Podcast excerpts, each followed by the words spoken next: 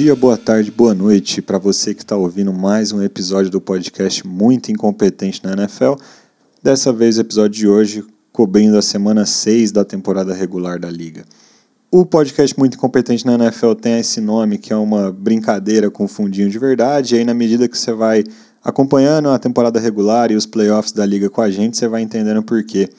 É, o episódio de hoje ele é um episódio especial, assim, dizendo né, pelo nome do podcast, porque no dia que a gente está gravando, terça-feira, dia 18 de outubro, se comemora sete anos do fake punch tenebroso que o time de Indianapolis Colts fez um certo dia, sete anos atrás, contra o New England Patriots. Uma jogada, cara, uma jogada de muita incompetência na NFL. Uma jogada essa que, inclusive, se você olhar direitinho o nosso logo, você vai perceber que esse é o desenho né, do X e Os que você vai ver, é dessa jogada aí, desse fake punch nojento que o time de Indianapolis fez sete anos atrás. Tá? Então a ideia do nosso podcast é falar um pouquinho aqui no detalhe sobre por que as coisas acontecem da forma que elas acontecem dentro da liga.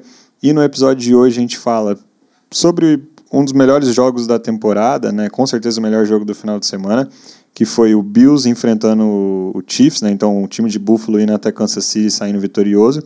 E a gente também fala no detalhe um pouquinho mais sobre os times com recorde positivo na liga. Então hoje a gente tem 10 times só na liga, depois de seis semanas com, com um recorde positivo, então com mais vitórias do que derrotas. E a gente fala um pouquinho aí de cada um e se eles são, principalmente, se eles são de verdade ou se eles são de mentira, né? Se a gente imagina que eles vão continuar sendo times de recorde positivo, que vão para os playoffs, que brigam por título, ou se logo logo a conta vai chegar e esses times vão cair de produção. Eu sou o Lucas, sou o âncora do episódio, vou estar aqui com vocês e hoje vocês vão ouvir também as vozes de Tiago, Felipe e Paulinho. Então bora lá para o nosso primeiro no detalhe.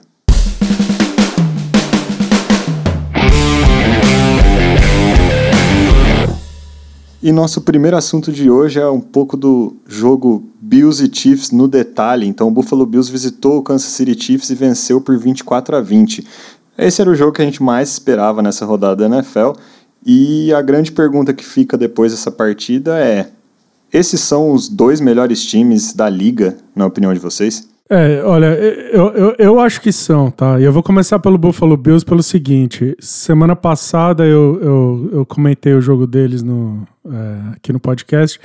E eu falei um negócio que assim, eu falei, eu falei com essas palavras, eu falei, isso aqui não se diz, mas eu vou dizer que se o Buffalo Bills não ganhar o Super Bowl, eu vou ficar extremamente surpreso. É, e eu vou, eu acho que depois desse jogo fica mais fácil é, de, da gente achar isso, porque assim, é, na semana 1 da NFL, quando os Bills jogaram com os Rams, ficou aquela sensação de todo mundo tipo, putz, olha essa máquina, esse é o time que vai ganhar o Super Bowl. Mas com um jogo tem muita. Você não sabe, né? Você não sabe quanto bom é o adversário e tal. E conforme as semanas vão andando, a gente vai descobrindo o que, que é verdade e o que, é mentira. Acho que o episódio de hoje é muito baseado nisso, né? O que, que é verdade o que, que é mentira com um terço de, de temporada andando. E eu acho que não tem nada mais valioso para você medir se um time é bom ou ruim quando você mede ele contra um time que você acha que é igualmente tão bom quanto e vê o que, que acontece, né? E para mim, eu acho que tem três times que são melhores do que qualquer, é, qualquer, qualquer outro da NFL, que são os Bills, os Chiefs e os Eagles. É, eu tenho, então assim, para mim, eu não tenho a menor dúvida que o Bills é o melhor time da NFL. Ter, ter ido lá na casa do Chiefs ganhar deles é muito significativo para mim, porque mostra muita coisa. Mostra que eles estão com facilidade de fechar os jogos também. É, e para mim mostra uma coisa, uma evolução do ano passado, que assim, quando esse time jogou contra o Chiefs, quando a gente teve nos playoffs, Bills e Chiefs no ano passado, é, o Bills teve. O Bills fez o que tinha que fazer para fechar o jogo ofensivamente, é, mas aí eles permitiram o último drive do, do Patrick Mahomes, que permitiu um field goal que tirou esse jogo da, da, da, da, mão deles, tirou essa vitória deles, né? Eu acho que nessa partida dessa semana, eu acho que essa adição do Von Miller transformou assim. Você traz um cara vitorioso desse é, um cara experiente que, que ganhou em, em, times diferentes e tal, e você transforma a unidade, assim. E eu acho que eles têm essa peça a mais, assim, esse, esse negócio a mais. Então, assim, eu acho o time mais bem treinado da liga. Eu acho que eles têm talento em todas as, as fases do jogo. Então, eu acho esse o melhor time da, da, da, liga. Agora, se o Chiefs é o segundo melhor time da NFL, para mim é, é, uma, é uma discussão quem é melhor, o Chiefs ou o Eagles. Eu vou pegar o time que tem o Patrick Mahomes, apesar de eu achar o roster do Eagles bastante mais homogêneo e completo. Mas eu acho que no fim das contas, o melhor jogador em atividade do, no futebol, que é o Patrick Mahomes, faz diferença. Então eu acho que sim, são os dois, na minha opinião, são os dois melhores times da NFL. Eu vi muito torcedor do Chiefs falando: ah, eu tô mais positivo agora com o time porque jogou com os cornerbacks reservas contra o Josh Allen, conseguiu limitar os Bills a a 24 pontos ali no Arrowhead. E, cara, eu acho que ainda bem por aí. Porque eu acho que o Bills é sim mais time do que o Chiefs. Considerando que esse confronto na, na pós-temporada muito provavelmente vai ser em Buffalo, que é tão difícil jogar lá quanto é difícil jogar no Arrowhead, ou mais, principalmente se a gente for considerar o clima. E eu acho que principalmente para esse confronto com num cenário de clima frio, etc. Assim, o, a forma como o time do Bills é montado favorece muito mais ao Bills do que aos Chiefs, né? Os Bills são um time montado para jogar em Buffalo, os Chiefs não são. Uh, o Patrick Mahomes, ali eu concordo com, com relação ao, com o Thiago também, que o Patrick Mahomes é o melhor jogador em atividade hoje. Uh, se os Chiefs forem jogar hoje contra os Eagles, eu acho assim, os Eagles no papel tem mais time, mas o que o Mahomes joga é o suficiente para levantar eles sobre os Eagles e conseguir é, conseguir levar o nível de todo mundo que está ao redor dele e conseguir uma vitória. Então hoje eu acho que não tem muita discussão, é Bills e Chiefs. Né? Eu acho que a gente tem que assim aplaudir não só os principais jogadores do Bills, né, que todo mundo aplaude muito o Josh Allen, é o Stephen Diggs, o Gabriel Davis, né? Mas eu acho que a gente também tem que falar que tem jogadores que estão fazendo muito por esse time, né? O, o, o, Tremaine, o Tremaine Edmonds, o Matt Milano que está jogando pra caralho, o Von Miller também está jogando demais, a linha defensiva inteira do Bills está ótima. Eu acho que assim o coaching staff do Bills, assim não tem o que falar. Você vê os Bills jogando não tem erro de comunicação entre os jogadores, assim, entra, entra o terceiro reserva para jogar e o cara, o cara sabe o que está acontecendo no jogo, ele não está perdido, que é uma coisa que é muito comum no NFL. Entrar o reserva e o, o cara tá mais perdido que filha da puta em dia dos pais. Então, assim, é, o Bills é o melhor time no, assim, não só em campo, mas também na sideline e, e é, eu vou ficar bem chocado se os Bills não ganharem o Super Bowl. É, assim, bem rapidamente, até porque eu, eu, eu concordo com, com o que foi falado. Primeiro, assim, a, a pergunta do Lucas, né, a pergunta do, do, do nosso âncora aqui do, do podcast. Os, os Bills e os Chiefs são os melhores times da NFL? São. Tá? Os Eagles entram nessa história um pouco, talvez por causa do recorde de 6-0 e porque tem realmente um roster muito forte, cheio de talento em todas as fases da bola. Só que no principal posição do, do jogo, eles estão bem abaixo o, o, dos Bills e dos Chiefs, com todo respeito ao Jalen Hurts. Ele não, não, não tá ainda na mesma conversa do Patrick Mahomes e do, do Josh Allen.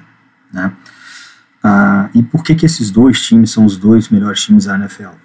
Eles têm o Patrick Mahomes, no caso dos Chiefs, que é o melhor jogador em atividade da liga, e o único outro que hoje se equipara a ele ou que chega perto dele é o Josh Allen, nos Bills. Né?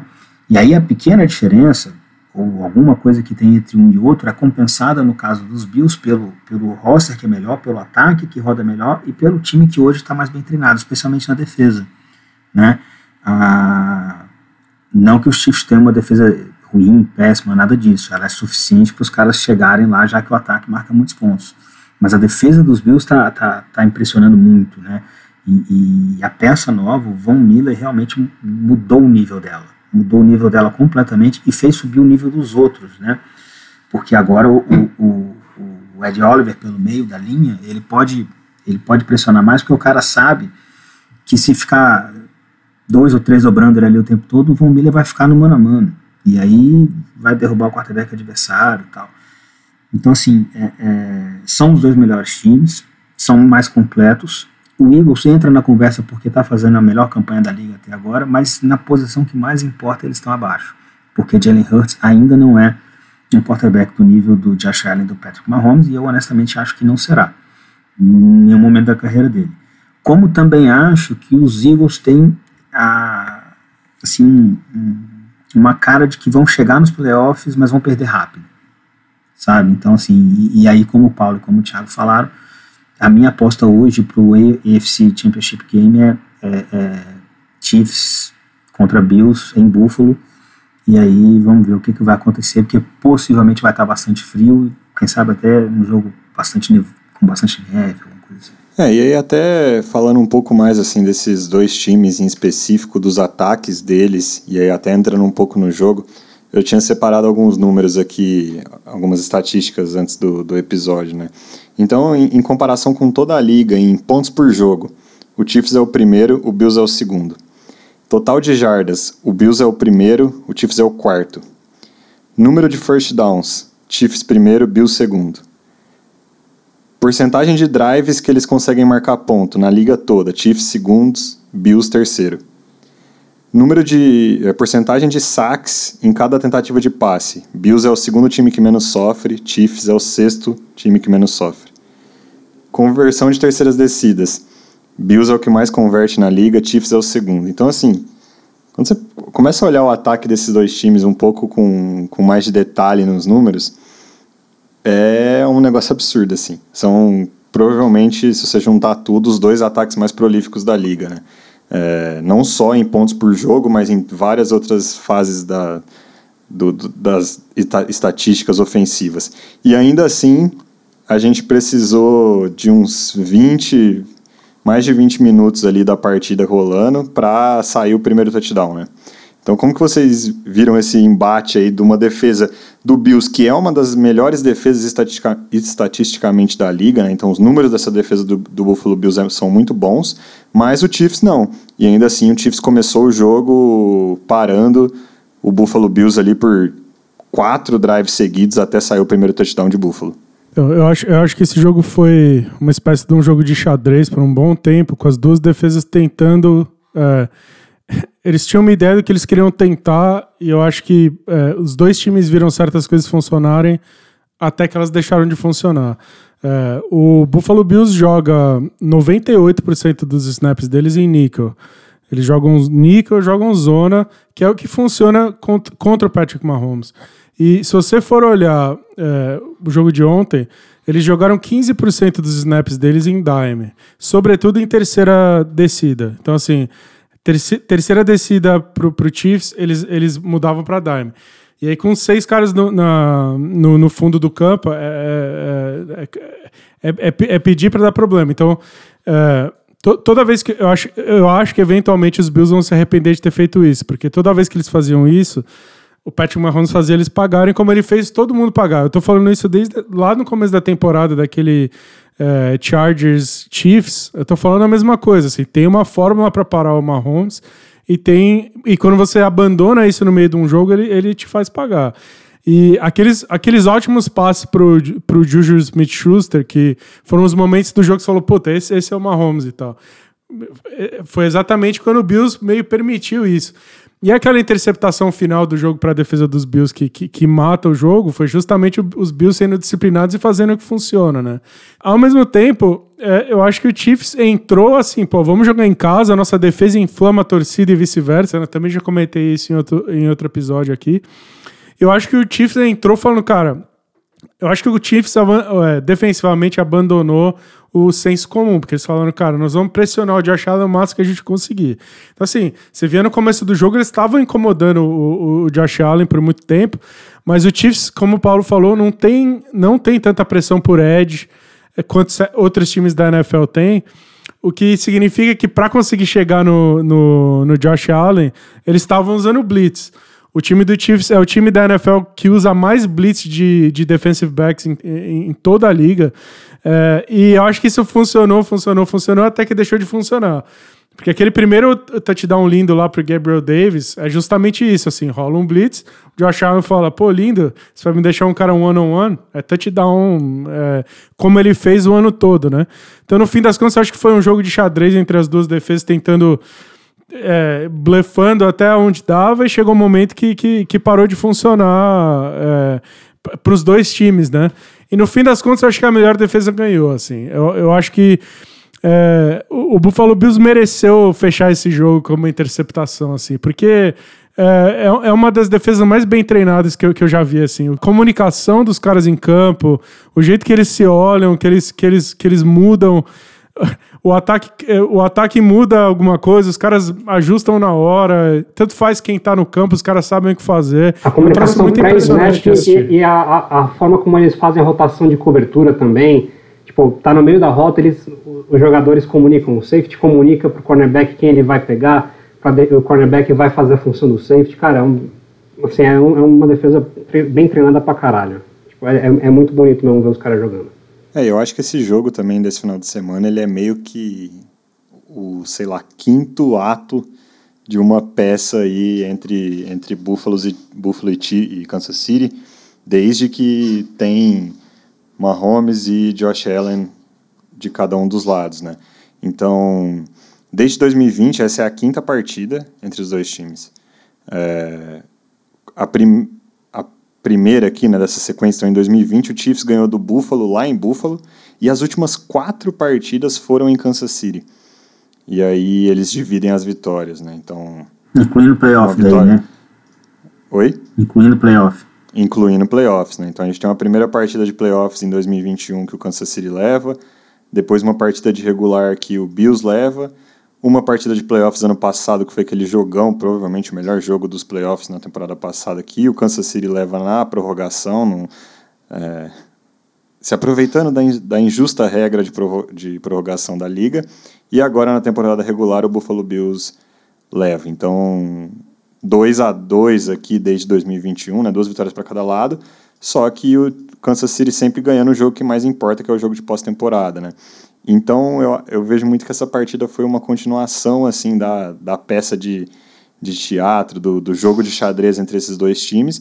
E não vai ser a última. Né? Esses dois times aqui, óbvio que ainda é a semana 6, ainda tem muita coisa para acontecer, mas tem muita cara de que esses dois times vão se encontrar de novo dentro do, dos playoffs aqui nessa temporada, por serem, assim, estarem destoando até de certa forma como os dois times mais fortes da AFC nesse ano.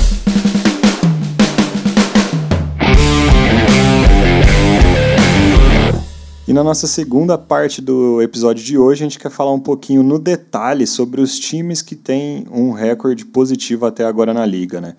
Então eles são Primeiro, com seis vitórias e zero derrotas, o Philadelphia Eagles, soberano, invicto.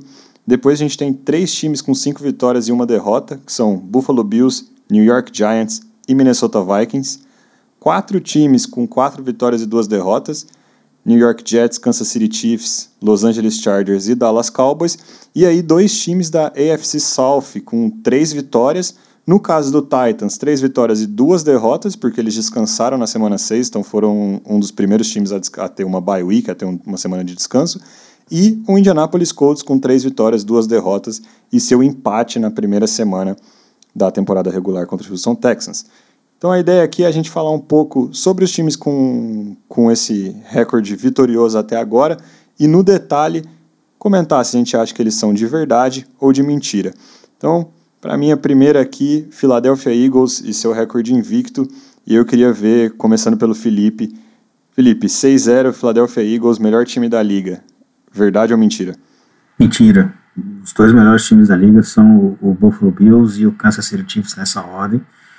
Ah, os Eagles estão, para mim, na discussão de serem o terceiro, é, pelo ataque extremamente explosivo que eles têm aí com, com o, o Jalen Hurts comandando, né? O grupo de recebedores muito bom, um jogo corrido de certa forma consistente é, é, e uma defesa realmente muito sólida, muito forte. E eles têm uma característica de jogo, né? Eles sempre começam com com o pé no acelerador e depois vão, vão dando aquela administrada.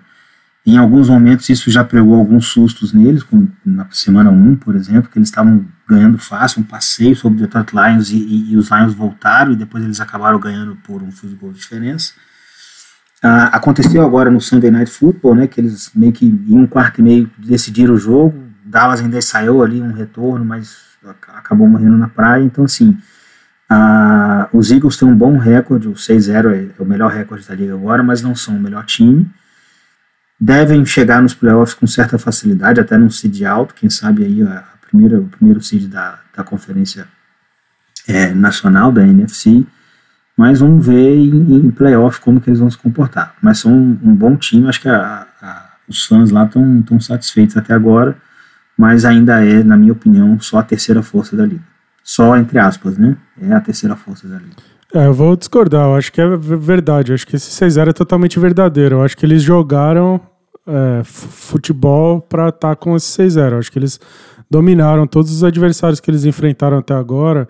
E quando eu digo dominaram, eles dominaram fisicamente, que é, um dos, é uma das receitas historicamente que você ganha na liga, né? Eles ganharam dominando trincheira, as duas. É, eu acho que eles são é, a melhor offensive line da, da NFL. É, com certeza absoluta. Eu acho que eles dominaram todas as, as, linhas defensivas que eles enfrentaram até agora. Isso é uma receita muito boa. É, mas a, a, linha defensiva deles também é dominante. Eles têm. E eu acho que o roster deles é extremamente homogêneo, assim, então me impressiona muito assim. Você pega a defensive line, você tem todos os, os biotipos ali para fazer qualquer tipo de play que você precisar. Os linebackers deles são interessantíssimos. A secundária, para mim, acho que está bem estabelecido que é a melhor secundária da liga. É, eu, não, eu não vi ninguém jogando tão bem quanto. No papel você tem outros que você pode discutir. Na prática, para mim, melhor secundária da liga. É, o grupo de recebedores dos caras tem tudo. Você tem todo tipo de cara. Você tem o, o trombador, você tem o route runner finesse, você tem uma, a, a, o deep threat, né, a, ameaça longa. Você tem um end que para mim é um dos três melhores da liga com facilidade. É, então, é, o Paulinho não falou, eu vou falar uma coisa que ele falou antes da NFL começar, né? Vamos dar crédito para quem fala as coisas antes delas acontecerem.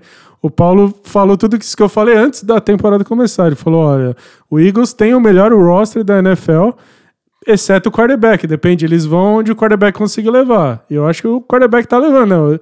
Esse 6-0.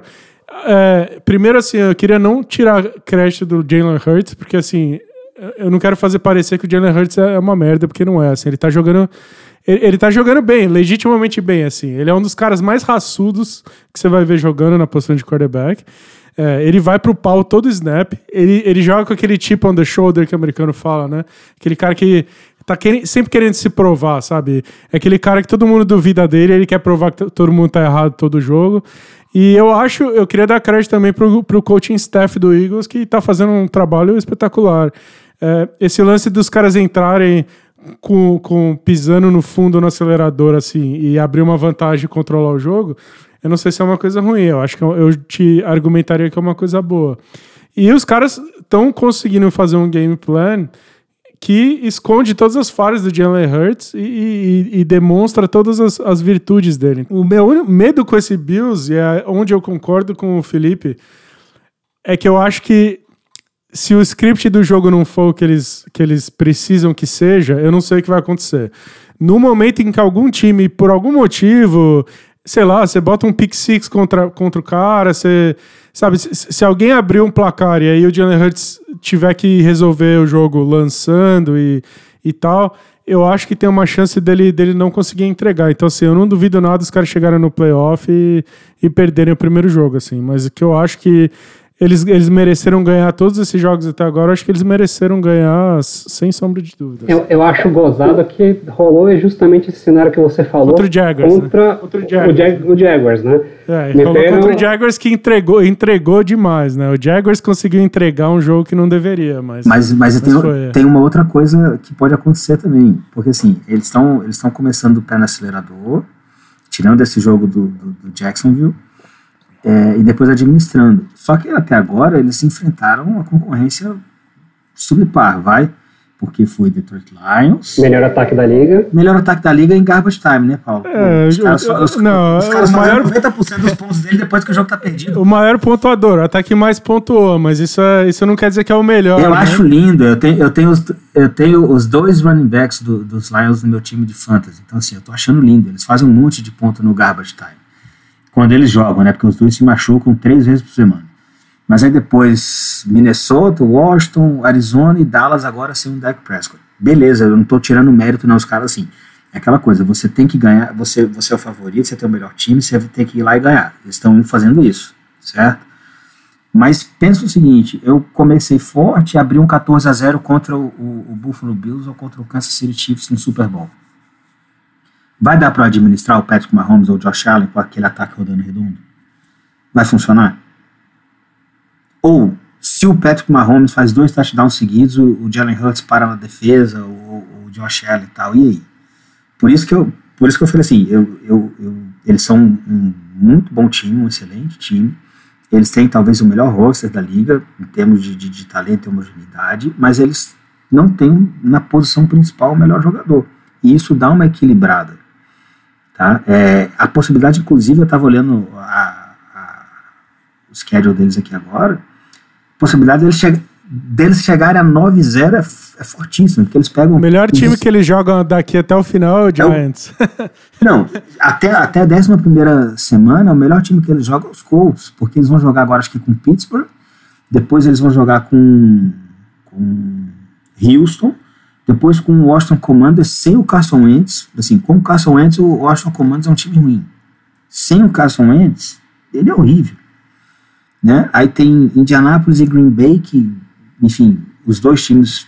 O Green Bay tem o Aaron Rodgers, né, que é um, um puta de um quarterback, pode tirar um coelho da cartola eventualmente ganhar. Os Colts, que hora jogam muito bem, hora jogam muito mal, hora não jogam, simplesmente não aparecem no show, que nem foi o jogo lá que eles perderam de zero. Então, assim, a chance deles chegarem aí 10-0, 11-0 é imensa. É, e só, só para fechar aqui sobre o Eagles e a gente partir para a próxima, é, acho que a- a- uma das primeiras coisas que te ganha jogos na liga é o que o Thiago comentou bem no começo, que é trincheira. E o Eagles domina a trincheira ofensiva e defensiva com louvor. A segunda coisa talvez seja turnovers. E o Eagles é o time que menos comete turnovers no ataque e o time que mais força turnovers na defesa.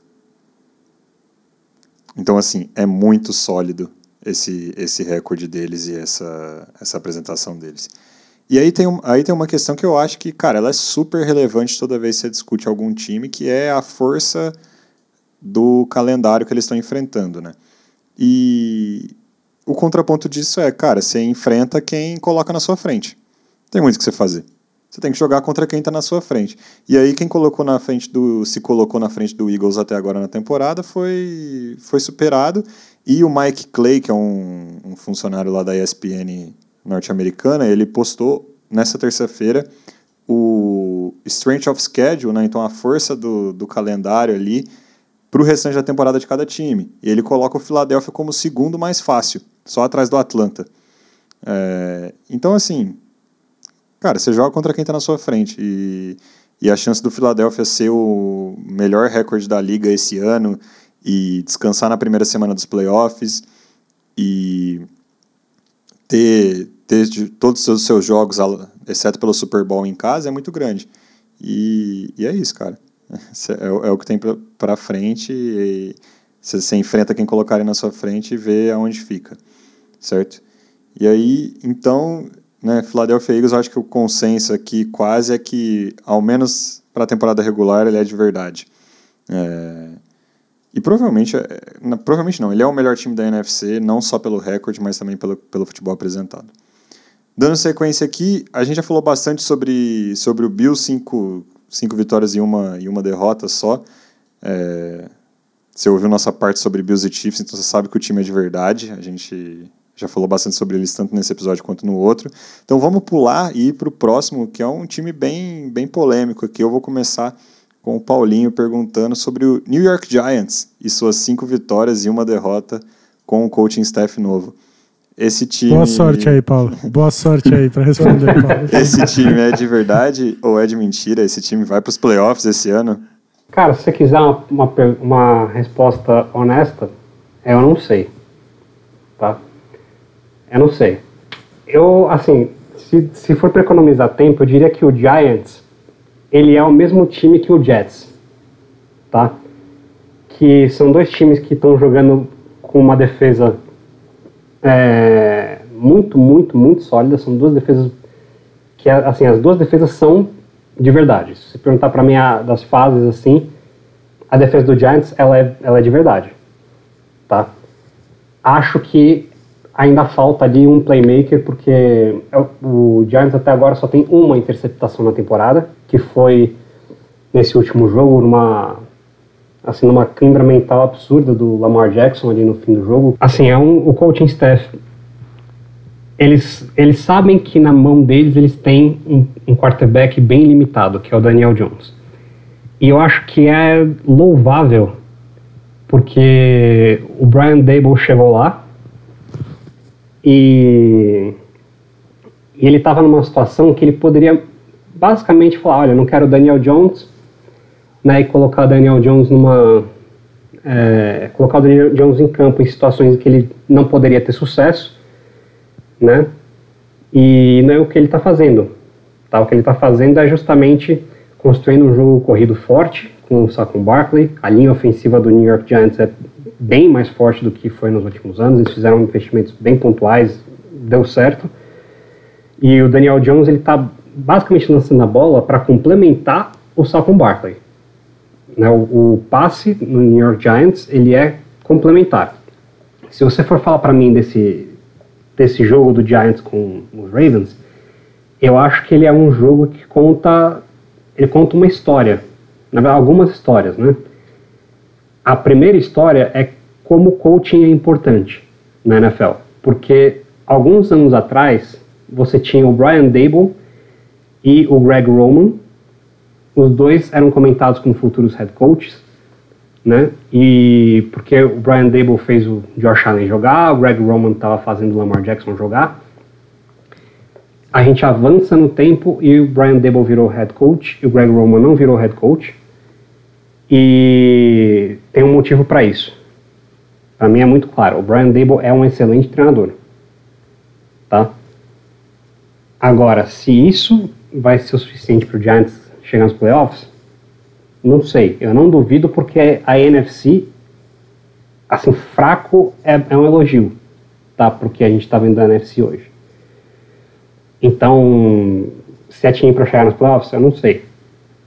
Não acho impossível, mas eu, eu não sei. Agora, se eu acho que é um time que chega nos playoffs e pode surpreender, não.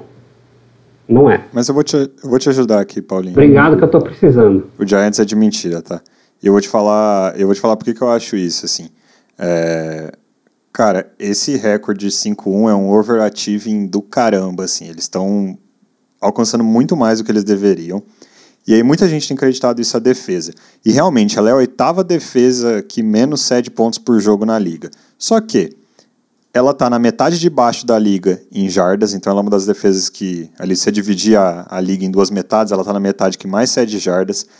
Ela é uma das que mais cedem primeiras descidas. É a 29 em, em, em penalidades, ou seja, está ali no top 4 defesas que mais cometem faltas. Drives que o, o time adversário consegue pontuar, ela é ruim. Drives que ela força turnover, ela é ruim. Ela não ela não está na metade superior em, em números de saque. E aí você fala, caramba, mas como que eles estão ganhando esses jogos? Mesmo com todos esses indicadores, de alguma forma, ela é uma, ela é a quarta melhor defesa da liga em conversão de terceira descida. Então, é terrível você converter terceira descida contra contra o Giants. E ela é a quinta melhor defesa da liga quando o adversário está na red zone. Então, é, você chega na red zone, você não consegue ter tanto êxito contra o New York Giants. Quando eu olho tudo isso, e eu é, você pensa assim, pô, são seis jogos na temporada, um terço, já, a gente já tem um espaço amostral bacana, mas ainda falta muita coisa acontecer na liga. E aí quando eu vejo tudo isso, esses dois números de terceira descida e red zone, que são talvez os, principais números, né? Pô, se você não consegue converter terceira descida, seus, seus drives acabam. Se você chega na red zone e não pontua, você não consegue ganhar jogo. esses dois números, eu não vejo como que o Giants vai se manter tão bem no restante da temporada. Porque não tem nenhum outro indício em outras fases da defesa que, que eu consigo olhar, assim, ao menos estatisticamente, e falar, não, isso justifica o, o time tá conseguindo parar, parar os adversários na terceira descida ou parar os adversários na red zone. Então eu não vejo esse time mantendo, essa defesa mantendo uma performance tão boa, uma performance de oitava defesa que menos cede pontos na liga, e o ataque, enfim, o ataque é, é, é super abaixo né, da, da média da liga, assim. É, então o ataque não vai compensar, essa defesa vai, che vai chegar um cheque de realidade já já para essa defesa e, e o Giants vai começar a seguir um pouco mais em linha do que a gente esperava. Eles provavelmente são melhores do que a gente esperava no começo da temporada, do que eu esperava no começo da temporada, com certeza. Brian Dable ele é legítimo, com certeza. Agora, para mim, o Giants é de mentira. Mas eu acho que tudo isso que você falou meio que sublinha o que o Paulo tinha falado justamente disso, que você acabou de falar. É, você quer saber se o staff é legítimo ou não? São nessas pequenas coisas. Eu concordo com você que essa defesa não é realmente boa. Se você comparar a defesa do Giants com as, as realmente as melhores defesas da liga, eu acho que eles não estão no mesmo nível. É, é, você sabe que essa defesa não é tão boa com é, sabendo que eles são o time que mais manda blitz na NFL inteira. Ninguém manda mais blitz do que eles. Eu comentei umas semanas atrás aí. Você só manda blitz se você não conseguir pressionar com pouca gente. Então você manda blitz porque você não tem pressão suficiente na, na, na sua defensive line. É, agora, a gente ficou um pouco chocado que eles ganharam do, do Ravens, porque assim, eles se mediram contra um bom time da liga e eles saíram vitoriosos. Aí a gente fala, putz, será que é de verdade ou não? Mas aí eu, eu vou eu vou voltar a gente para o episódio anterior em que a gente comentou o quanto, justamente contra o Lamar Jackson, é um dos poucos quarterbacks da liga que o que funciona contra ele é a blitz. Eles mandaram blitz é, no Lamar Jackson, 69,4% dos dropbacks do, do Lamar Jackson ontem. Eu acho que isso funciona contra ele. É, mas assim, essa, esse time do Giants, é, eu não sei se eles são legítimos ou não, mas eu acho que. É, eu, vou, eu vou dizer que é o time mais sortudo da liga, mas isso é um pouco de injustiça. Eu acho que é aquele, é aquele lance de quando a sorte encontra o, o cara que trabalha, assim, porque eu acho que eles o que está acontecendo com esse Giants é um negócio completamente iluminado de, tipo assim, tudo que eles tentam tá funcionando. É um negócio bizarro. Defensivamente e ofensivamente, assim. Então, o que eu acho é assim, esse Giants, eles acham jeitos, no final das partidas, de achar um jeito de ganhar. O que eu acho que é prova o quanto o head coach é, é, é, verdadeiro, assim, porque nessa liga, o que conta é chegar lá no final, um dos dois times sempre vai lá, executa e entrega. Eu acho que esse Giants, que nem você pega esse jogo contra a Baltimore, chegou lá no final, foi o strip sack lá, lá é, no, no, campo dos caras. O Lamar Jackson jogou muito mal, jogou muito mal. É, esse Giants é, empatado o time que tem mais pontos no segundo tempo das partidas na NFL. É, são 80 e, 80 e poucos pontos na, nas, no segundo tempo dos jogos. É o time que mais marca ponto no segundo tempo. É, é, e é o point differential, né, que é o saldo de pontos, digamos assim, da, da, é o terceiro maior da liga no segundo tempo. Eles têm um saldo positivo de 38 pontos no segundo tempo.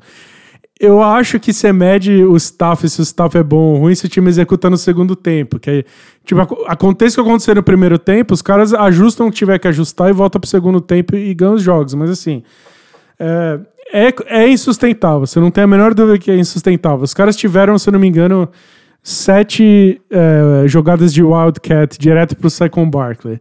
Se isso não é esconder o seu quarterback, eu não sei o que é. Quer dizer, tipo, eles estão jogando basicamente tentando esconder o Daniel Jones do jogo. Tipo, o que, que a gente consegue fazer? Se não é colocar ele no banco, qual que é o mínimo que ele consegue estragar, entregar os jogos? Eu acho que ele não. Você falou, ah, eles não estão entregando o jogo. Eu acho que eles não estão deixando ele entregar o jogo. Eles estão fazendo o jogo mais simples possível. O Sanko Barkley é, é, o ataque inteiro, praticamente. A offensive line é até melhor que o ano passado, mas assim, eu acho isso bem sustentável também, né? É o que eu falei, o ataque aéreo do, do Giants, ele é complementar ao, ao Saquon Barkley, né? É que eles realmente estão limitando o Daniel Jones, porque não dá para você botar o jogo nele, né? Agora, eu acho que parte dessas vitórias do Giants tem a ver com o calendário, porque eles pegaram muitos times, é, ou times que são fracos, ou times que são muito mal treinados, ou times que estão, num, estão em momentos ruins, né? E isso não tira o mérito dos caras, porque eles podiam chegar nos jogos e não fazer a parte deles, eles fizeram. Tá?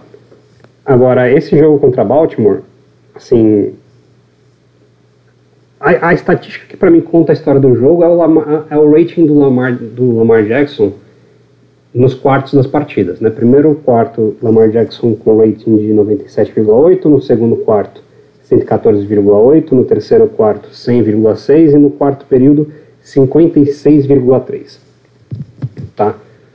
Ou seja, o Lamar Jackson, no fim do jogo, Baltimore estava ganhando, Lamar Jackson entregou uma interceptação que meu, assim, é, eu tô tentando entender até agora por que, que ele lançou aquela bola, que não era para lançar. Depois ele foi extremamente displicente. Jogador de 4 anos na liga não pode ser tão displicente quanto ele foi pro, é, com a bola na mão ali no quarto período, atrás no placar. Ele não podia estar com a bola assim, quase na cintura. Foi muito, muito displicente. Mas isso não tira o mérito dos Giants. Tá, é, falta Falta talento ali nos Giants? Falta.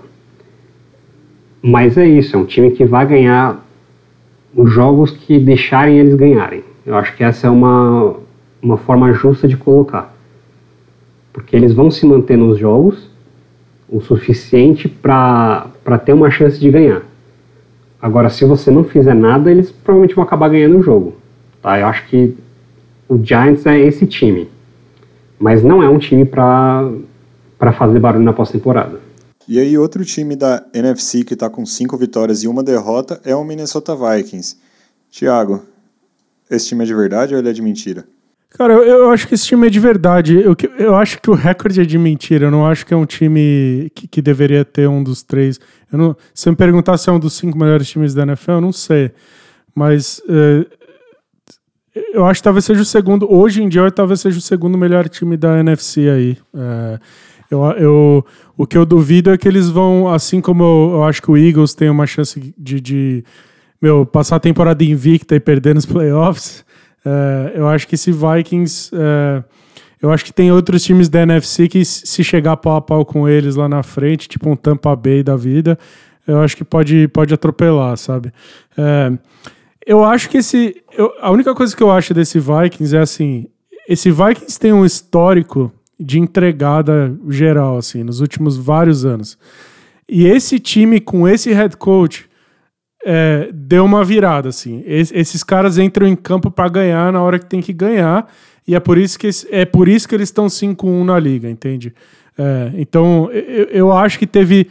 Eu não sei se esse time em, em bola ele é tão bom assim, mas eu, eu, eu percebo uma, uma mudança de cultura lá dentro que, que tá transformando esse time. É, Aonde eles vão chegar, eu não sei. Eu, eu, sou muito cético em relação ao Kirk Cousins, mas eu acho que a cultura ali dentro mudou, entendeu?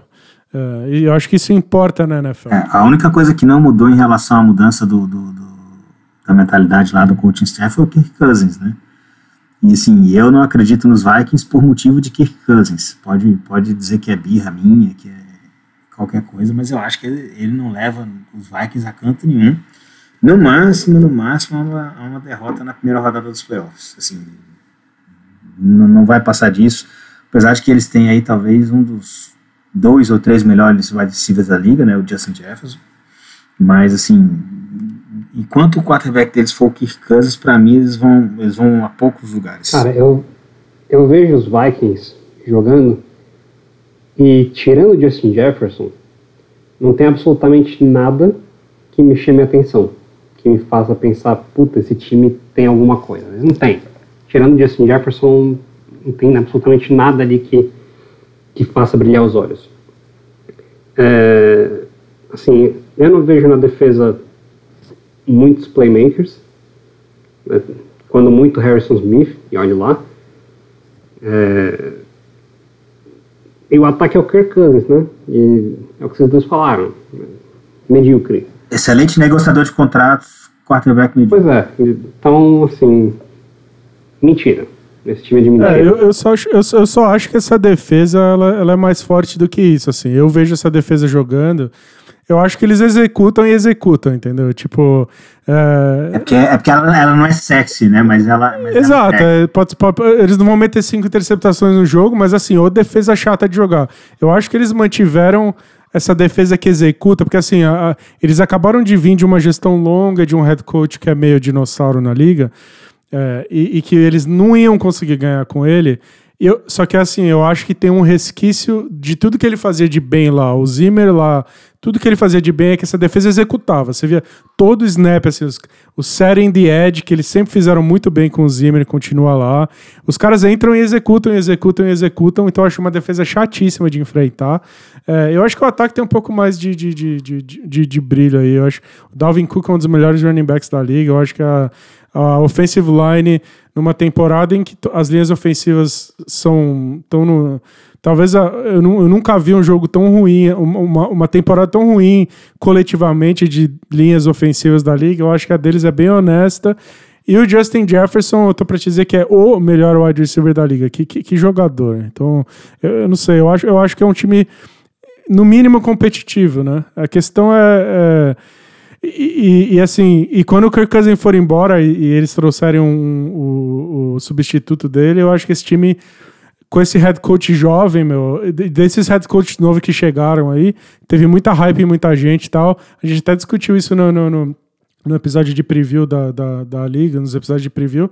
Eu acho que esse cara, te falar, ele, ele é legítimo, assim. Eu acho que ele mudou a cultura ali dentro do, do, do, do Minnesota Vikings. É, ela é uma defesa que boa em, em turnovers, é uma da defesa, das defesas que menos cede pontos por drive na liga bons números em sacks, bons números em conversões de terceira descida, né? Então, em parar nas terceiras descidas os, os adversários. Então, ela é uma defesa muito sólida, assim, e não é a melhor defesa da liga, mas está muito longe de, de ser uma defesa abaixo da média. Pelo contrário, ela é uma defesa acima da média na liga. É, apesar de ceder muita jarda ali, que é uma característica do time do Vikings. Agora, no ataque, é meio que a mesma coisa, assim. Não é o melhor ataque da liga, mas é um ataque ali, de certa forma, acima da média. Meu único medo para a temporada regular é que eu concordo com, com o que vocês comentaram, assim. É, parece que esse, esse ataque tá a uma lesão do Justin Jefferson de implodir, assim. Porque depois dele, cê, cê, é um ataque cheio de bom, mas não ótimo, né? Jogadores. Então, good but not great jogadores ali. Então, assim, a hora que você tirar o Justin Jefferson, cara, eu tenho sérias dúvidas se Dalvin Cook, Adam Thielen, Irv Smith, eles conseguem mover o ataque com tanta eficiência sem o Justin Jefferson chamando tanta atenção. A boa notícia para o torcedor do Vikings é que o restante do calendário deles é muito fácil, assim. É, é um dos mais fáceis da liga. E eles já estão com cinco vitórias e uma derrota, então hoje eles são né, ali empatado com o Giants, o segundo melhor time da, da NFC, e tem um, um restante de calendário ali mais fácil que o do Giants até.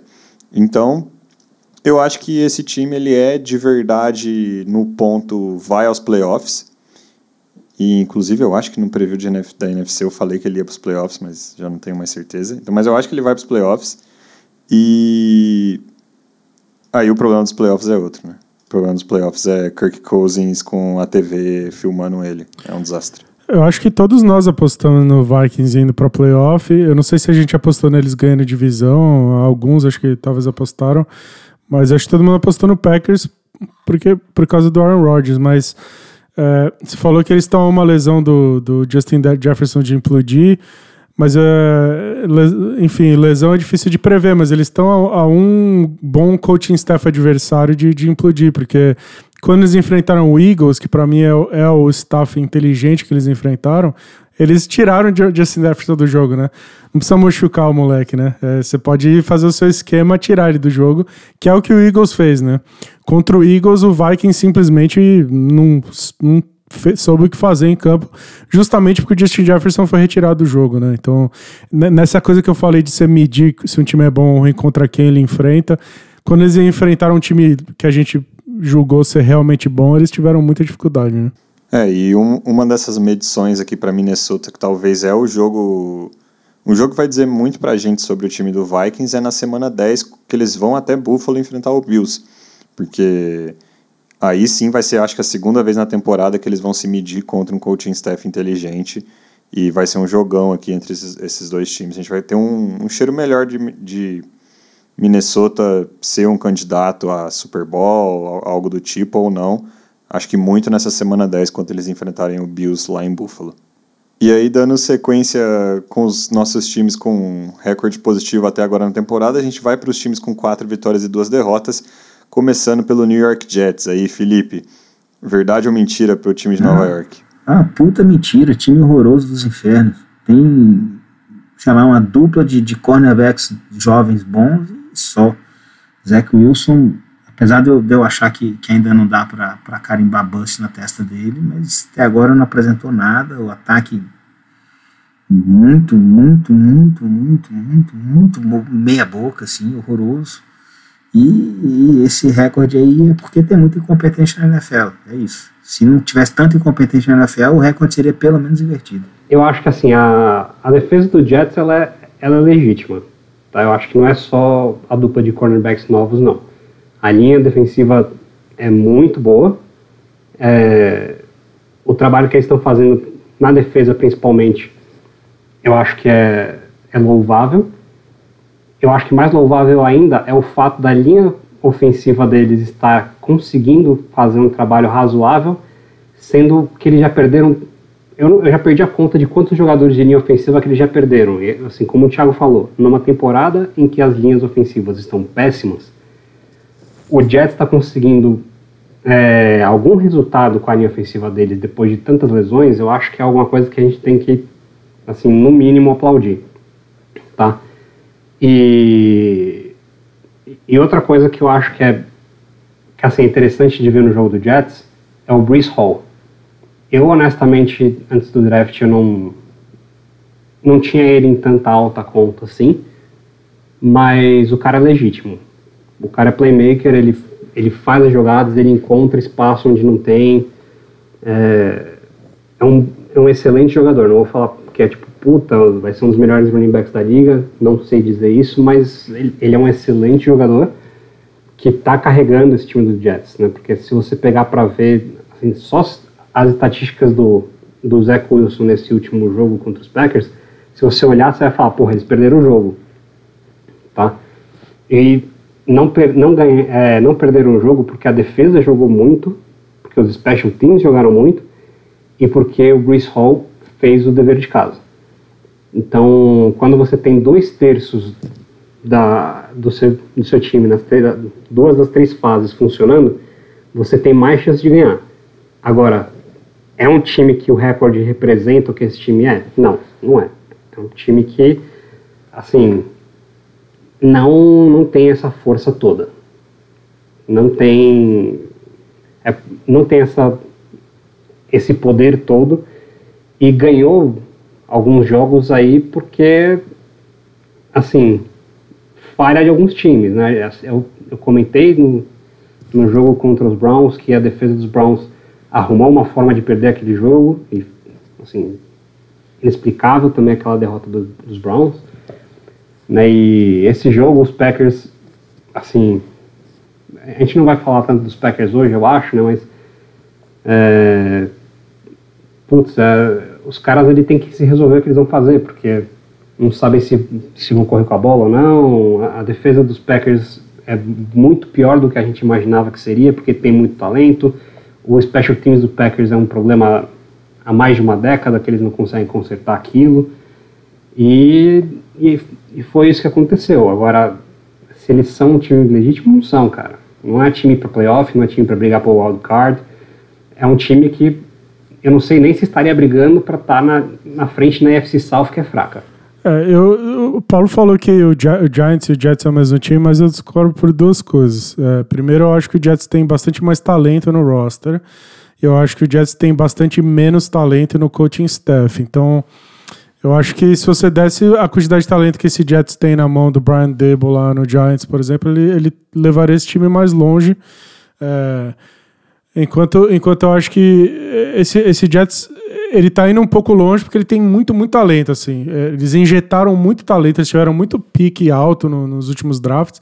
E tirando o Zach Wilson, que eu achei um, um pique horroroso, é, de resto eles estão acertando muita coisa. Então, eu acho que a defesa deles tem um core jovem muito, muito bom, assim. Então, eu acho que a molecada, esse jogo contra o Packers, a molecada veio para jogar e jogou, e assim, e roubou o jogo.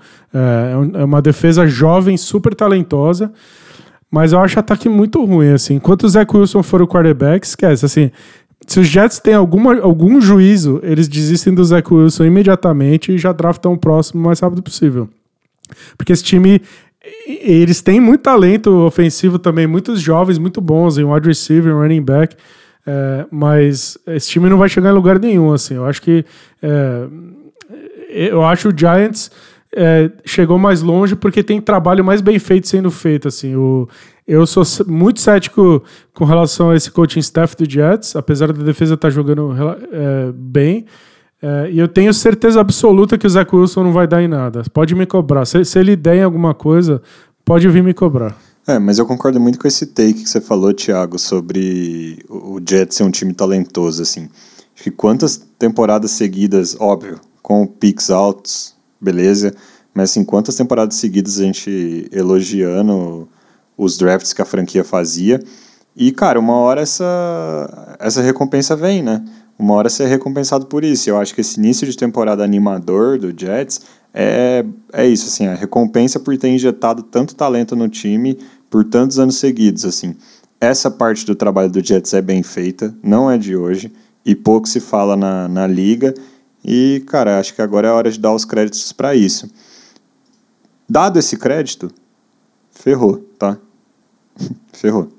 Porque esse time, ele não vai ficar aqui onde ele tá. Ele não, eu não, não vejo assim como que ele consegue se sustentar nessa posição, é, com quatro vitórias duas derrotas. Isso não, mesmo a, a divisão dele sendo uma divisão mais fraca, assim, eles isso não vai ser o suficiente para eles chegarem aos playoffs. E, e a pior notícia de todos é que, de novo, aqui citando o, o of Schedule para o restante da temporada que o Mike Clay fez, o Jets tem o terceiro calendário mais difícil da semana 7 até o final da liga. Então, eu acho que vem, vem a galope esse choque de realidade para o Jets também, assim como eu comentei, comentei para o Giants, por motivos muito diferentes, tá? Motivos muito diferentes. Mas eu acho que o Jets vai começar a enfrentar um negócio muito difícil agora. Ele tem que jogar contra o Buffalo duas vezes. É... Não vejo esse time se mantendo na posição que eles estão, não. E aí, seguindo para outro time com quatro vitórias e duas derrotas, a gente já falou bastante do Kansas City Chiefs aqui, né? Então a nossa opinião é muito consenso é um dos melhores times da liga, vai brigar por, por Super Bowl, não tenho o que dizer. Então a gente já comentou também o jogo deles contra o Buffalo Bills, então a gente nem vai perder muito tempo aqui, esse time é legítimo, mas a gente fica na mesma divisão para falar sobre o Los Angeles Chargers, que também tem quatro vitórias e duas derrotas. E aí, Paulinho, verdade ou mentira para Los Angeles? As verdades são Justin Herbert e a minha decepção com o resto do time. Tá? O time em si é uma mentira, na minha opinião. Por quê? Tem talento? Tem. Mas tem muita lesão. Isso a gente tem que colocar na conta. Mas eu acho que o roster foi montado de uma maneira que tudo bem, a gente falou bem da montagem do roster no, no preview, mas eu acho que a gente esqueceu de olhar é, a, parte da, a parte do ataque. Porque depois do Keenan Allen e do Mike Williams, a gente já falou, eles não tem nada eu acho que o, o, coordenador ofensivo deles é muito, muito, muito, muito fraco. É, toda jogada parece que o, o, Justin Herbert, assim, assim, levantando a mão para o céu pedindo para alguém ficar livre, ou ele lançando uma bola que o Mike Williams dá um jeito de pegar. É, o head coach, para mim, é uma grande decepção também o Staley eu imaginava que eu achava que ele tinha chance de ser um bom head coach, mas tem ficado provado a cada, cada jogo que isso é uma, é mentira. Ele não é ele não é um péssimo head coach, mas ele é bem fraco. É, acho que os, Chargers vão conseguir chegar nos playoffs porque eles têm o Justin Herbert, porque a defesa tem muito talento, apesar de ter as lesões, a defesa tem talento suficiente para fazer algumas jogadas, mesmo sendo uma defesa que está com números bem decepcionantes, que não condizem com o nível de talento que eles têm. E porque a divisão deles está fraca e você tem ali um, uma FC que, tirando Bills e Chiefs, é, é tão fraca quanto a NFC depois dos Eagles, tá? Se não, só um pouco mais forte, mas eu acho que assim, os Chiefs, para mim, são uma grande decepção da temporada. Eu esperava que eles estivessem mostrando uma qualidade de, de futebol americano bem mais alta. É, não vejo eles como um time que tem chance de brigar por, por nada e ficaria muito surpreso, na verdade, se eles ganhassem um jogo de playoff, para ser bem honesto. Ficaria bem surpreso se eles conseguissem ganhar um jogo de playoff, porque não tem coaching staff ali para fazer isso. Eu acho que as pessoas correram muito rápido para coroar esse Brandon Staley como a melhor, a melhor, a, a nova grande coisa que tinha aparecido e, e, e a verdade é que cada jogo que passa fica mais claro para mim que ele é o grande problema lá, assim. Quiseram coroar ele rápido demais porque ele era um cara que usa analytics e o cara vai para todas as quartas descidas porque o analytics fala que tem que ir e não sei o quê, e ele deu lá umas declarações lá de, de né, nos temas assim populares, né, que, que todo mundo gosta de aplaudir, de justiça social não sei o quê. Esqueceram de, de descobrir se ele era bom coach, né? E eu acho que eu acho que ele pode até manjar do riscado e ser um coach ruim. Eu acho que tem um elemento muito grande na NFL que você é, você tá lá para é, não é só em campo assim, fora de campo você tá lá para é você tá lá para ajudar um grupo de, de, de, moleques, né? Assim, eu sou velho suficiente para chamar o roster dos caras inteiro de moleque, tá? Você tá lá para sabe, para ser o centro dos caras, para é, para trazer eles para a realidade, para sentir como é que as coisas estão acontecendo, é, para disciplinar quando tem que disciplinar, o coach de verdade mesmo assim.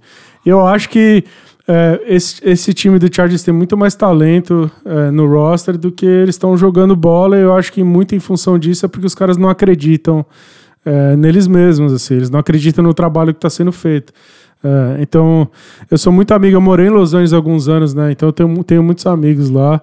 É, até eu sou muito amigo do, do, do, de, do, dos caras que, que tem um, um dos maiores podcasts do, do, Chargers lá em Los Angeles. E os caras, o, o, o modus operandi deles é, é, ser extremamente otimista tal. E os caras têm uma camiseta que é Let's Go Brandon Staley, mas é tipo. Porque tem um lance político do Let's Go Brandon lá que acontece nos Estados Unidos. E eles têm lá esse lance do Let's Go Brandon Staley, vamos apoiar nosso head coach, não sei o que e tal. E eu não sei, cara. Eu, toda vez que eu falo com eles, eu falo, cara, vocês já demitiram técnico? Ainda não. Que se não demitir, não vai chegar em lugar nenhum.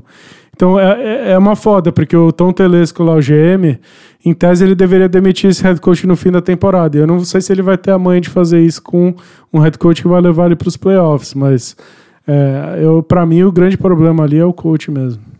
É, me incomoda muito como esse time é desbalanceado entre ataque e defesa, né? Porque o ataque deles é muito bom, assim, é, em números. É, tem um grande defeito nesse momento, até, até agora na temporada, que é a eficiência na red zone, que aí ele é um dos piores da liga, então eles fazem tudo certo, menos essa parte.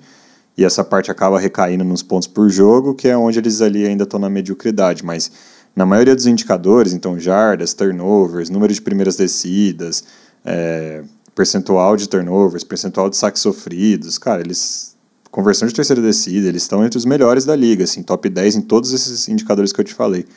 É, só que aí na red zone eles são péssimos e em pontos por jogo eles acabam devendo. Só que assim, é um ataque bom. Só que aí você vai pra defesa, cara, e ela é horrível em tudo.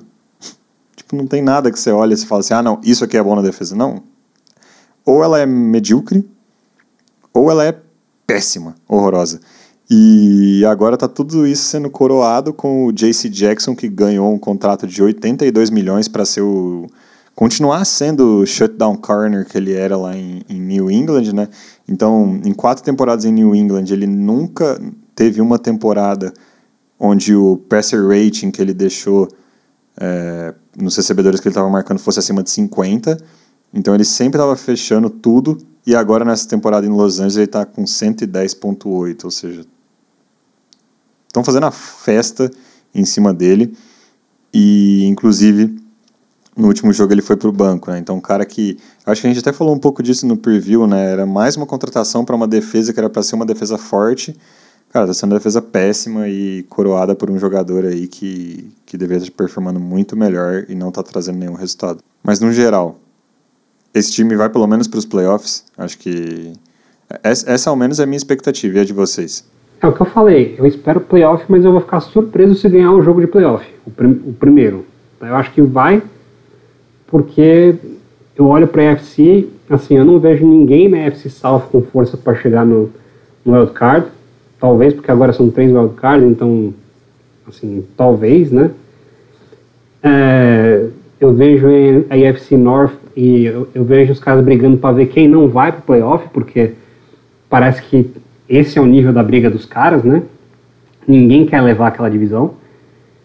Eu, a UFC East do outro lado ali você tem o Bills e depois o Dolphins, se, se o Dua voltar bem. Né? Então, assim, a concorrência não, não é grande. Por isso eu acho que eles vão chegar nos playoffs, mas eu vou ficar surpreso se ganharem um jogo de playoff contra um time, um time razoavelmente mais bem treinado. É, eu concordo. Eu acho que eles chegam no playoff, mas é uma corrida curta. É, eu, eu acho que tem talento suficiente nesse time para fazer run até. Eu acho que o grande problema desse Chargers é que por causa de coaching, se você me pegar lá o Andy Reid e chama Dermott e aí esse, esse sujeito chamado Brandon Staley que tá no Chargers, eu acho que para mim essa é a grande diferença. Porque talento por talento, tem muito talento lá. Ah, o JC Jackson foi pro banco. Você vai me dizer que o cara não sabe jogar bola. Ele foi pro banco. Se ele foi pro banco, o técnico é incompetente. Eu não sei internamente o que está acontecendo lá. É, vai falar. E depende de quem joga também. Porque assim, o Boza de um lado e o Mac do outro. Você vai me falar que pô, falta talento, assim. Talvez a gente tenha superestimado a, a esse raw, a montagem desse time no começo da temporada, porque talvez eles tenham montado um time titular incrível e reservas fracas. E aí esses caras machucam e o, e o cara que entra não, não joga em mesmo nível, que é o oposto do que você vê no Buffalo Bills, né? Sobretudo a defesa do Buffalo Bills. Ele, é, eles não têm os caras famosos lá, mas assim, sai um cara, entra o reserva e o reserva mantém o nível do time. O Chargers é o oposto disso, né? Mas eu acho que tem talento suficiente ali para mim.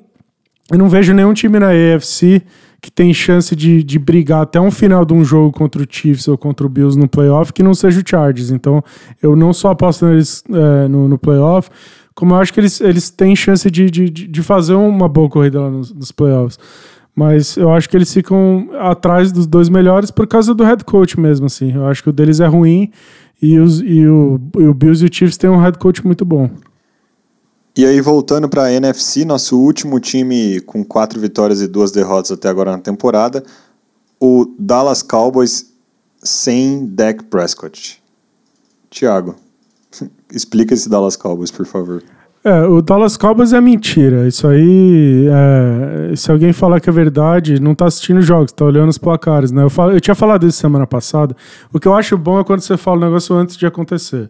Porque é, a gente tinha falado isso no ano passado, né? Eu fiz o jogo do Cowboys e eu falei, olha, se o cara do seu programa que você está acostumado a assistir te fala que esse Cowboys é de verdade, ele está olhando no Google o resultado e não está assistindo os jogos.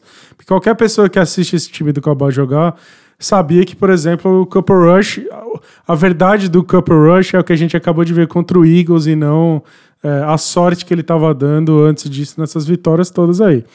Se tem uma verdade nesse time do Cowboys é que a defesa realmente é muito, muito boa. É uma das melhores defesas da liga, o pass rush é totalmente verdadeiro.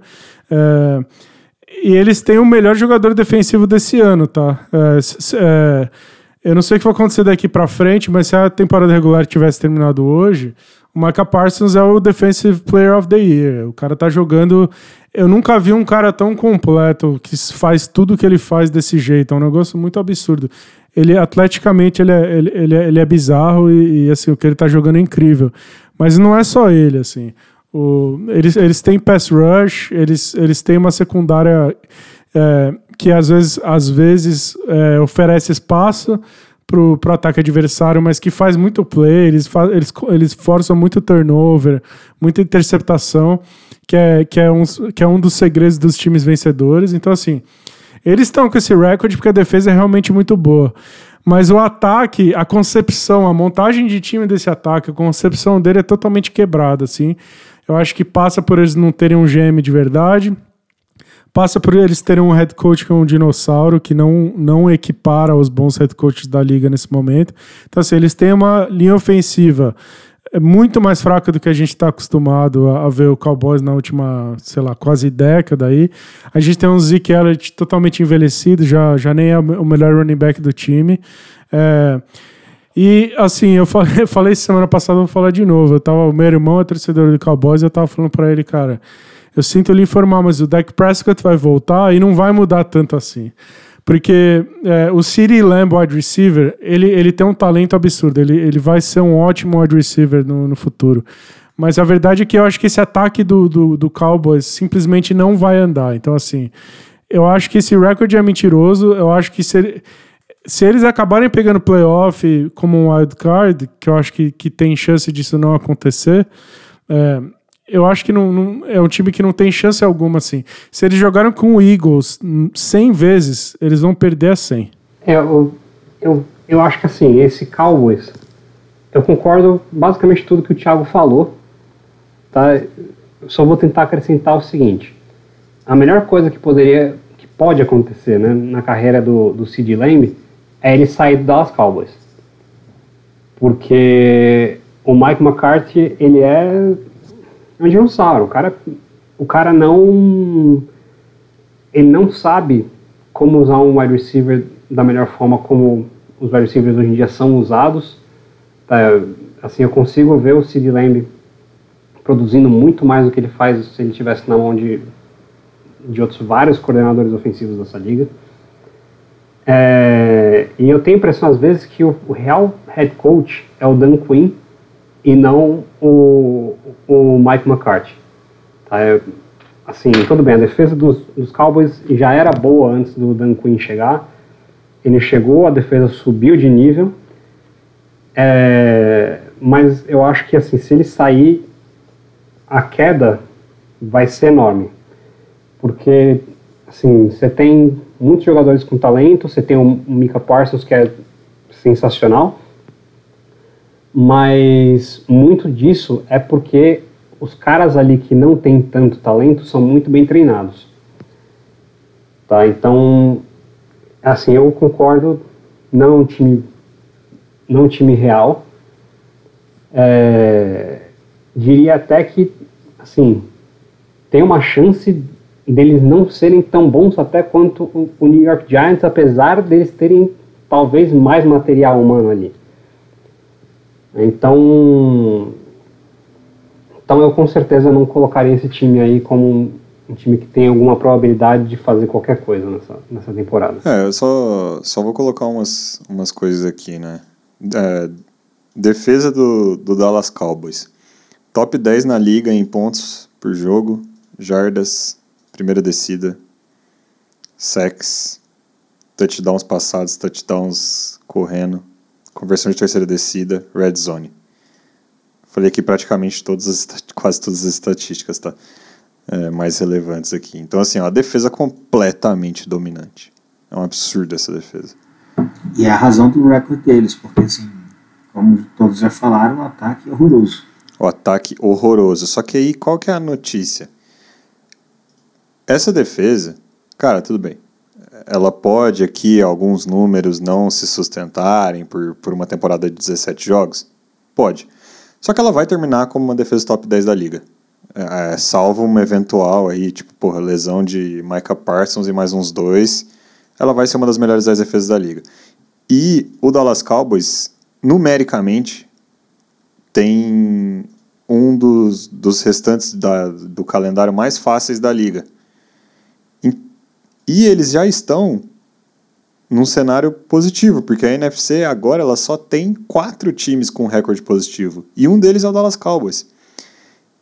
Então, assim, nesse cenário que seu, sua defesa é forte, seu calendário é permissivo e você já ganhou uma certa gordura na, na, na conferência, com um monte de vaga de wildcard, com três vagas de wildcard, eu te digo que eu acho que esse Dallas Cowboys vai para os playoffs, tá?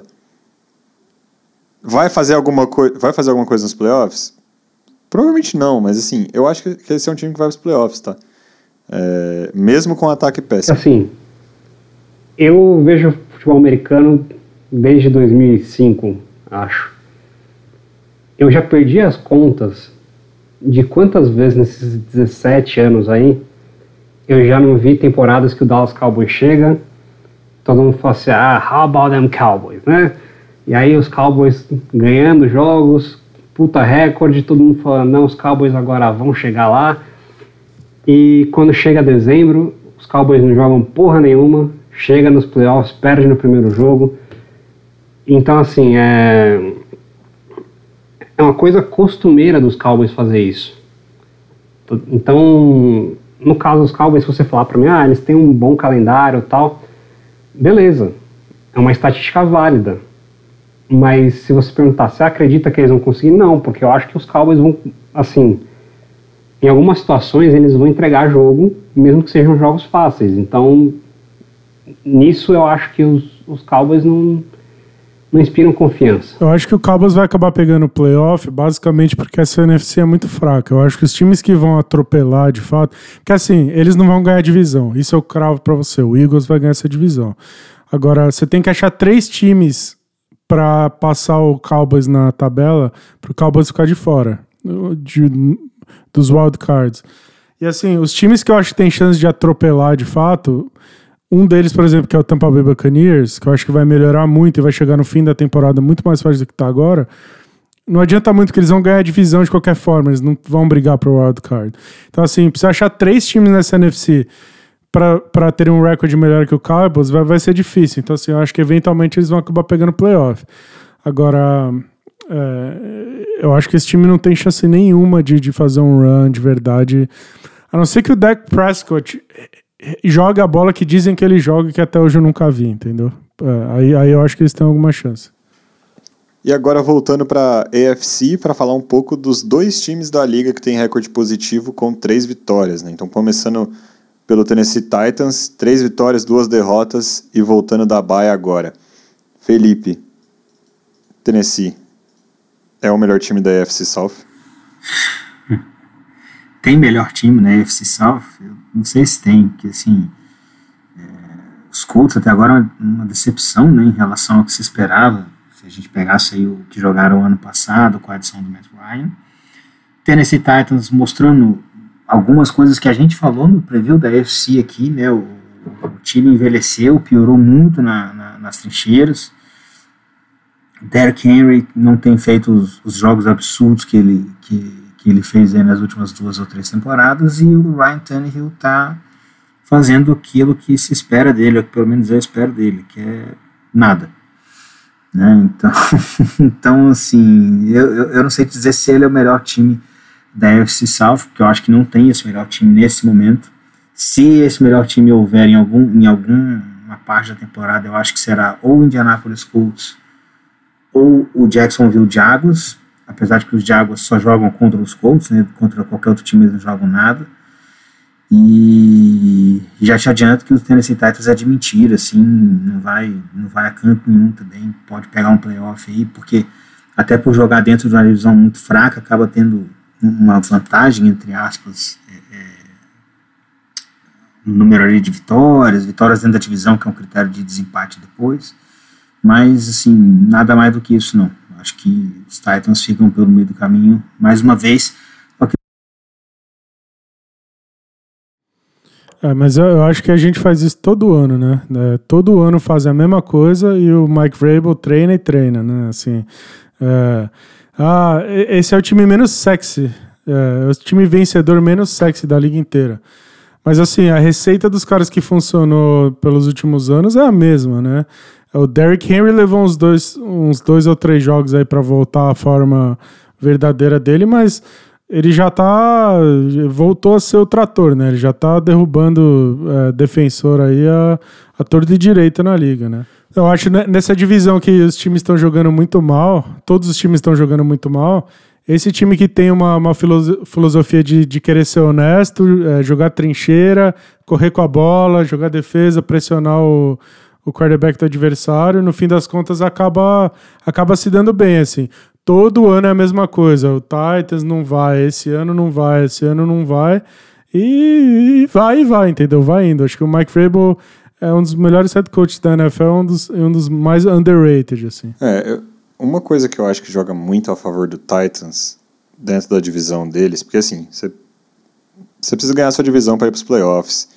É, e, e, meio que tá parecendo que esse é o cenário da AFC South, né? Não, não tá com muita cara de que o time que não for campeão da AFC South vai conseguir uma vaga de wild card, apesar de ter três vagas. Mas enfim, ainda é cedo na temporada. Só que o que, que tá jogando a favor, muito a favor deles, é justamente esses embates de divisão. Por quê? Houston Texans é um dos piores times da liga, então foda-se. Jacksonville Jaguars já jogou três jogos na divisão. Ele ganhou um e perdeu dois. O Colts jogou quatro jogos dentro da divisão e ele ganhou um, perdeu dois e empatou outro. Ou seja, o Colts só tem mais dois jogos da divisão, um contra o Titans e outro contra o Texans. Então, o máximo que o Colts consegue fazer nesse critério de desempate super relevante é ter três vitórias, dois, duas derrotas e um empate. É o máximo que o Colts consegue fazer. Enquanto isso, o Tennessee Titans só jogou um jogo dentro da divisão contra justamente o Indianapolis Colts e venceu. Então ele ainda tem ali vamos colocar assim, mesmo que ele perca para o principal adversário nesse momento, que é o Colts da divisão, ele ainda tem a chance de terminar cinco vitórias e uma derrota dentro da divisão. E esse critério de desempate vai ser tudo para eles. Isso joga muito a, favor do Titans nesse início de temporada, assim, como que, que esse schedule deles foi, foi montado. Tá jogando muito a favor, tá colocando, não que, que seja uma posição de vantagem deles, não é nem isso. Mas é assim, eles não estão em desvantagem ainda, enquanto todos os competidores já estão em desvantagem nesse critério. Agora, para mim, essa é a única coisa que joga a favor deles, tá? Todo o resto joga, joga contra, assim. Então, o Tennessee Titans, em, nos indicadores ofensivos, eles são péssimos. O único que eles se ressaltam mais são turnovers, que é um time realmente que, que tem pouco turnover. E a eficiência na red zone, até esse momento ele é o time mais eficiente na red zone da liga, por muito. Esse número deve se, se calibrar um pouco mais agora, com o restante da temporada. Então isso está jogando a favor deles. E na defesa eles são péssimos também, assim, acho que a única coisa que joga a favor deles é que eles são um dos melhores times para parando a terceira descida. Mas tem outros vários indicadores que eles são horríveis, assim. E para piorar, na né, segundo as estatísticas, eles têm um dos calendários mais difíceis desse final de temporada. E aí eles voltam agora da bye week, e aí é uma coisa que joga a favor deles, mas vai ser um confronto crucial, porque o primeiro jogo deles voltando da semana de descanso é contra Indianápolis, esse confronto de divisão. E eu vou te falar que essa divisão pode ser decidida agora na semana 7, tá? Olha, eu acho que a melhor forma de você caracterizar o Tennessee Titans é dizer que é um time resiliente. Tá? Porque é mais ou menos o que o Thiago falou, todo ano a mesma coisa. É, inclusive, esse South é interessante nesse aspecto, porque todo ano parece que é a mesma narrativa. O Colts começa devagar e vai pegando no tranco, e começa, chega em outubro, novembro, o time engata e ganha. Tennessee Titans todo ano, ah, esse ano não vai dar, esse ano o time está fraco, e Mike Vrabel vai lá, como o Thiago falou, treina, treina e treina e o time ganha uns jogos que você marcava no calendário antes que seriam derrotas. Então, eu acho que o Tennessee Titans é um time muito resiliente e, assim, acho que eles não têm talento naquele time e acho que, honestamente, não é um time construído, pensando na, na NFL de hoje, para ser campeão. Tá? Porque, assim, se você coloca o o, o Tannehill para ser o seu quarterback, eu acho que honestamente você não está pensando em ser campeão. Tá? Mas é um time muito bem treinado e é um time que tem o suficiente para ganhar jogos. Então, eu acredito sim que existe uma chance bem grande do Tennessee Titans ganhar a AFC South, e principalmente por, pelas coisas que o Lucas já falou. É, mas se é um time que consegue ser contender, não. Não acho que é um time que é contender, é um time que consegue. Vai ganhar um, um outro jogo na, na pós-temporada, mas na hora que chegar para jogar contra Buffalo ou jogar contra Kansas City, vai levar um pau. Como já levou um pau de Buffalo no começo da temporada, né? Eu acho que a grande questão desse Titans, o que não permite eles a, a, competirem, além de não ter um quarterback de verdade, é a secundária, né? A secundária deles é, é bastante fraca. Eles sabiam disso, eles tentaram resolver na off-season, não conseguiram. É, a secundária deles contra esses times, Buffalo Bills, Kansas City Chiefs, vão ser amassados, né? É, e aí a gente tem a prova disso quando eles enfrentaram os Bills foi um dos maiores massacres dos últimos anos, né? Foi impressionante, assim. É, foi um, uma espécie de divisor de águas, assim. Mas aí que tá, eu acho que a gente viu aquilo e falou, cara, esse time é muito horrível. Desse dia pra frente, os caras começaram a arrumar o que tinha lá. É um time que ele é montado para competir. É quase que um time que é, tem bola. E qualquer snap, assim, eles têm mais fisicalidade para brigar com qualquer outro time da liga. Então, eu acho que é um time eles podem ganhar e perder qualquer semana, assim, é um negócio meio impressionante, assim, é um lance meio Belichick, né, que o, que o Mike Vrabel tem, né, é, que ele aprendeu direto da fonte, né. É, mas para adiantar a discussão, já que a gente tem que falar do Colts também, é, eu acho que o Colts tem mais time para ganhar essa divisão que o Titans tem esse ano. Porque eu acho que o Titans tem problemas na offensive line que não tinha nos anteriores. É, tem problema seríssimo de secundária. O Colts, e o Colts é um time que você percebe que está em ascensão, né?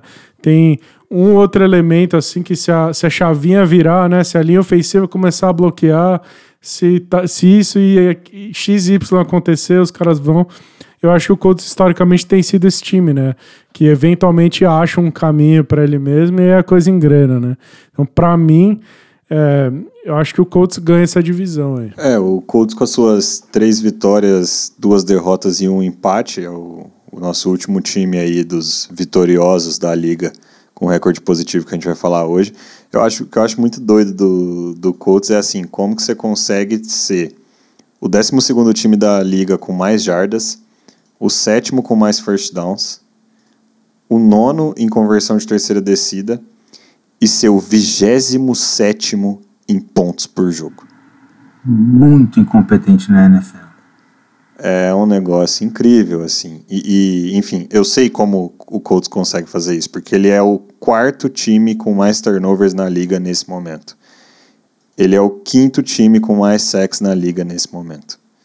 Então, assim, eu sei como ele consegue, mas é, é, é incrível, assim. Você e, e, eu acho que é muito, isso está muito em linha com o que o Thiago comentou de virada de chave, né? Porque você vê ali em várias fases. O, o, grande problema do Colts é o ataque, tá? É um ataque muito abaixo do esperado, porque a defesa tá ali onde a gente imaginava que ela ia estar. Tá. Na metade de cima da liga, não é uma defesa dominante, mas é uma defesa boa. A defesa, inclusive, conseguiu segurar, por exemplo, Kansas City Chiefs para 20 pontos, que é o menor número de pontos que o Chiefs fez esse ano até agora, então Colts e Bills foram os dois times que conseguiram segurar eles nesse ponto. Mas o ataque, cara, é simplesmente horrível, assim, é um negócio incrível. É... Só que você tem indicadores que mostram que o time vai conseguir melhorar, porque tem algumas coisas ali que estão estão te mostrando que o, que o ataque vai começar a girar um pouco mais fácil. E essa última semana, até nesse ponto do ataque, já foi a semana mais animadora do ano, provavelmente, né? Porque as coisas começaram a funcionar, o Matt Ryan finalmente não, não foi sacado, né? apanhou pra caramba, mas enfim. Mas já começou algumas evoluções. O é, que, que o restante do pessoal aí acha sobre o Colts e, e se é, se não é o Tennessee, é o Colts o melhor time da AFC South? Eu, eu tenho uma opinião muito curiosa que eu acho que assim, eu acho que o Colts é o melhor time da AFC, mas eu acho que o time que vai ganhar a AFC vai ser o, o Tennessee Titans. É, justamente porque o, o Colts tem essa característica nesses últimos anos de começar devagar e justamente nesse momento do calendário caíram basicamente todos os jogos de divisão do time. E acho que isso é uma coisa que prejudicou muito o Colts e enfim, o coaching staff não soube lidar com isso, não, acho que eles fazem o training camp deles só para ficar tomando todinho todo mundo junto ali na beira do gramado porque quando você tem um mês inteiro para treinar, você chega e você não está preparado, quer dizer que você não fez porra nenhuma. Né? Agora, tem talento. É, acho que se você perguntar para qualquer pessoa dentro da liga sobre o, o Chris Ballard, todo mundo vai falar que ele é um dos cinco ou três melhores avaliadores de talento, mas ele tomou umas decisões ali para construir o roster que prejudicaram mais ainda o time, né? Além desses problemas do coaching staff. A linha ofensiva do Colts, assim, foi... Acho que, assim, eu vi poucas quedas de unidade tão bruscas quanto o Colts, a linha ofensiva do Colts teve nos últimos três anos, assim. Então, somando tudo isso, eu acho que fica muito difícil você exigir do Matt Ryan que ele que ele entregue para você tantas vitórias, apesar dele ter feito isso com o Atlanta Falcons no ano passado, né?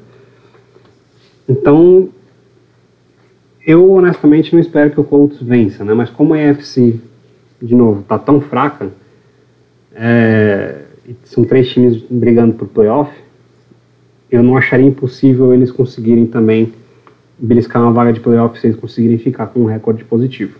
Mas eu acho que tem, tem um aspecto sobre esse Colts que, que eu acho que as pessoas não, não, não dão tanto valor para isso, que é o quanto difícil é um quarterback chegar num time novo e, e começar a jogar, assim. Não dá para você esperar também que o, que o cara chegue e, e comece a produzir de imediato. Então, assim, é, eu cansei de falar durante a off-season com esse move do Colts de trazer o Matt Ryan, que eu achava que o Matt Ryan chegava no Colts muito melhor do que era o Philip Rivers que chegou no Colts quando o Rivers chegou. É, é um, quando o Rivers chegou do, do, Chargers, ele, eu acho que ele não tinha nada ainda é, sobrando, assim, no, nenhuma gasolina no tanque. E o Matt Ryan, eu falava, pô, ele teve uma, uma temporada bem razoável com, com o Falcons no ano passado. Nada espetacular, mas ele, ele ainda produziu. É, e se você for lembrar do, do Philip, a temporada do Philip Rivers no Colts, começou muito ruim também.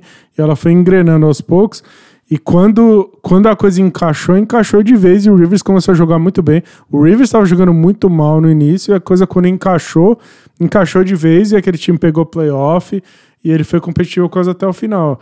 Eu sinceramente acho que o Matt Ryan pode ter uma trajetória bem similar. Eu acho que talvez esse último jogo contra o Jaguars foi um momento ali que ele passou a confiar um pouco mais em, em todo mundo que está em volta dele, na linha ofensiva dele, que finalmente deu um pouco de proteção para ele jogar. E os wide receivers dele saudáveis finalmente começaram a fazer plays. Eu acho que se a coisa encaixar para o Matt Ryan, esse Colts pode começar a produzir de um jeito legítimo daqui até o final da temporada. Então, eu, eu, por isso que eu aposto no Colts como vencedor da divisão. Tiago, e, e, foi muito bom você levantar esse ponto sobre o, o quarterback novo, porque de todos esses 10 times da liga que estão com um recorde positivo nesse momento, só o Colts tem um quarterback novo. Então, Eagles e Jalen Hurts, Bills e Josh Allen, Giants e Daniel Jones, que, cara, pode falar o que você quiser do Daniel Jones, mas ele tá lá no prédio já faz um tempo já. Vikings e Kirk Cousins, Jets e o Zach Wilson, que tudo bem, tava machucado, mas enfim, também tá lá no prédio faz tempo. Chiefs e Mahomes, Chargers e Herbert, Cowboys e Cooper Rush, ok, mas enfim, também tá lá no prédio faz um tempo. Titans e Hill e aí o Colts. É o único time aqui dessa lista que tem um quarterback novo. É, e eu acho que isso diz muito sobre a dificuldade que é ter um quarterback novo dentro do time.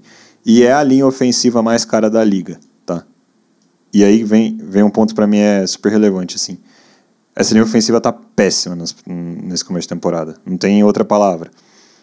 Só que não é possível, cara. Ela, ela vai melhorar eventualmente. Tal, ah, ela vai ser a melhor. Sei lá, a gente vai chegar na semana 17, 18 com ela sendo a melhor linha ofensiva da liga? Não. Não, não tem nada que a gente veja hoje que dê esse indício. Mas ela não vai chegar na semana 18 sendo a pior ou uma das piores linhas ofensivas da liga. Não tem como. Tem muito mais talento do que isso. E aí, quando ela começar a jogar melhor, o Matt Ryan começar a jogar melhor, eu acho que esse time dá um salto. Porque ele já tem alguns números aqui que indicam que esse time tem capacidade para dar um salto.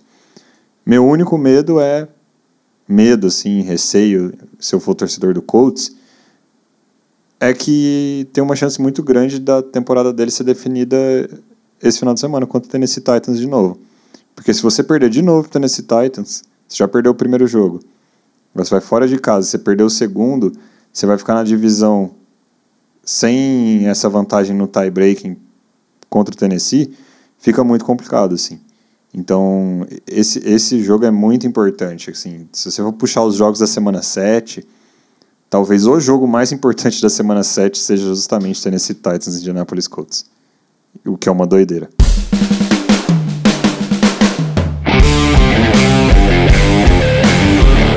E esse foi mais um episódio do podcast Muito Incompetente na NFL, que você encontra em todas as plataformas, nas principais plataformas de podcast, Spotify, YouTube, Apple Podcasts, enfim, qualquer lugar. E agora também com um pouco mais de atividade nas redes sociais. Então você também encontra a gente no Twitter e no Instagram, no IncompetenteNFL. Espero que você tenha se divertido e a gente volta na semana 7 para falar um pouquinho mais sobre o futebol americano. Até a próxima. Tchau, tchau.